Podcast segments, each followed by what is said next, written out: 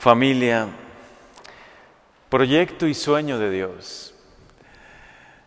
Es realmente el proyecto magistral de Dios la familia y también su sueño.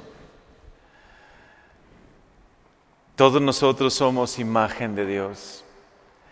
Él nos ha creado con infinito amor. Después de crear toda esa belleza de la creación, los cielos, las estrellas, los mares, las montañas, cada una de las criaturas que vemos, que nos admiran, ¿no? La cantidad de colores en las flores, en los campos, la belleza de cada una de las criaturas de Dios. Y Dios después de hacer toda esa maravilla, dice el relato del Génesis que dijo, ahora hagamos al ser humano a nuestra imagen y semejanza. Imagen de Dios nos creó. Nos creó a su imagen. Y Dios es comunión de amor. Dios no es soledad. Podemos decir, y ciertamente es una analogía, ¿no? Dios es familia y no quiere que el hombre, que el ser humano esté solo. Dios no es soledad. De hecho, lo podemos ver en dos relatos muy bellos de la Biblia, relatados por los evangelios sinópticos, Mateo, Lucas y Marcos. El primero, el bautismo de Jesús. Cuando Jesús entra en el agua del río Jordán para ser bautizado, con un grandísimo acto de humildad y por amor a nosotros, también para mostrarnos la grandeza del bautismo, sucede que en cuanto Jesús salió del agua, el cielo se abrió.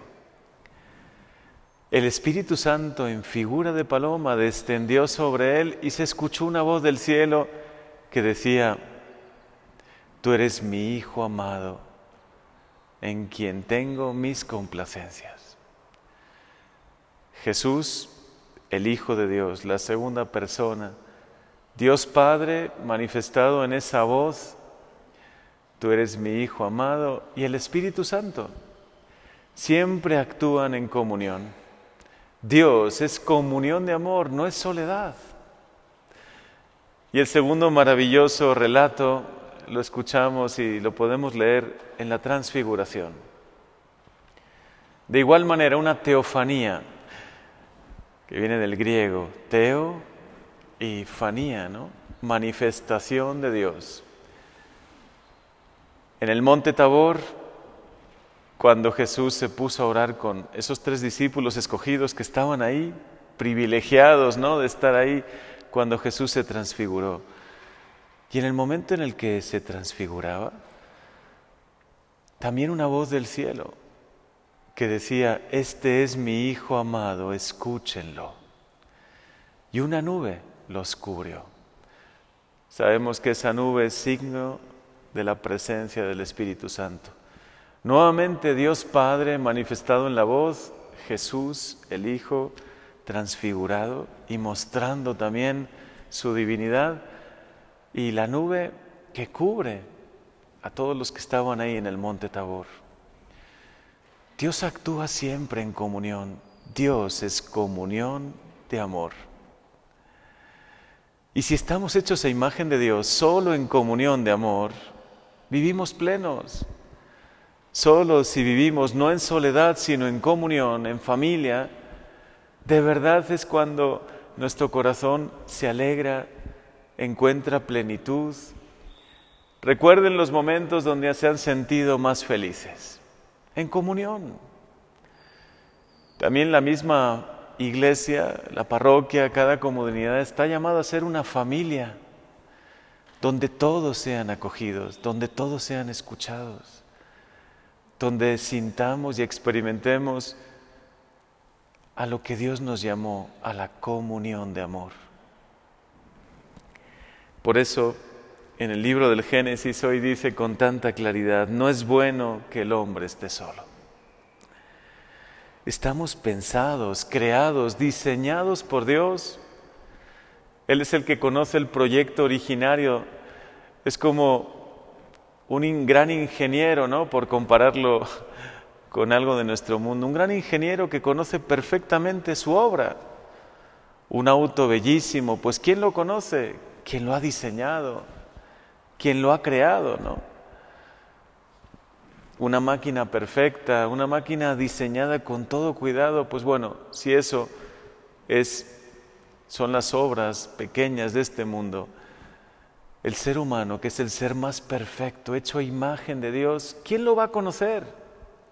¿Quién lo conoce a la perfección? Dios. Por eso hoy Él nos dice, no es bueno que esté solo.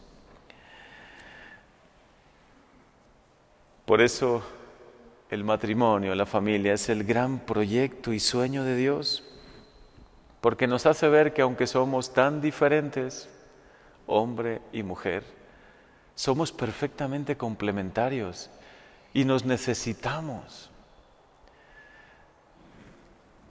Que nadie, que nadie se quede solo, porque el hombre no es bueno que esté solo. Si esto se aplica a la familia, que nunca se dé la soledad dentro de la familia, que todos, aunque sean diferentes, sean acogidos, que el que viva y atraviese ese momento difícil nosotros sepamos salirle al encuentro. La soledad no es buena. Cuando empieza la soledad comienzan otras muchas manifestaciones y situaciones difíciles, a veces tristeza, depresión y todo lo que le sigue. Por eso hoy es un llamado de Dios a que descubramos ese maravilloso proyecto y sueño que Dios siempre ha tenido, que es la familia como comunión de amor. Por eso, que también nosotros como familia que somos, una comunidad, una parroquia, todas las comunidades que existen, precisamente Dios ha querido que existan, que estén ahí para acoger a todos, ayudarles, acompañarles. Qué maravilloso proyecto y sueño de Dios, la familia para que nuestro corazón de verdad se encuentre la alegría, encuentre siempre ese apoyo, comprensión, escucha. Un papa escribió que Dios es alegría porque es comunión de amor. Y sin duda nosotros encontraremos esa alegría si encontramos esa comunión de amor. Si alguno de ustedes se siente solo o sola, porque quizá ha perdido a su esposo, a su esposa, alguno de sus hijos, si ahora quizá no pueden vivir esa comunión de amor que, que bueno, definitivamente para lo que han sido creados, que encuentren comunión de amor también aquí, en esta comunidad, que encuentren un grupo de oración donde encuentren esa comunión de amor, que se sientan siempre apoyados, siempre acompañados. Ninguno de ustedes está solo. Que nadie se sienta solo, que nadie se sienta desprotegido, sin futuro, porque quizá está viviendo ese momento difícil de la pérdida del dolor. Para eso estamos aquí. Por eso Jesús ha querido fundar también esa nueva familia que es la iglesia y que en cada comunidad, en cada pueblito, en cada ciudad, todos de verdad nos sintamos cada día más hermanos, porque lo somos, somos hijos de Dios y somos hermanos entre nosotros. Por lo tanto, sí somos familia, no es un nombre bonito que nos inventamos, lo somos. Siéntanse queridos, comprendidos, apoyados siempre y busquemos siempre esa felicidad a la que estamos llamados, sobre todo en la comunión, en la comunión de verdad. Cada uno aportando lo mejor de sí mismo. Somos complementarios y nos necesitamos unos a otros. Y la última palabra que hoy menciona el Evangelio es acerca de los niños.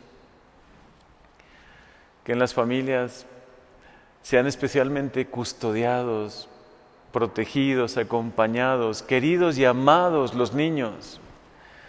Dejen que los niños se acerquen a mí, dice Jesús, y los bendijo imponiéndoles las manos.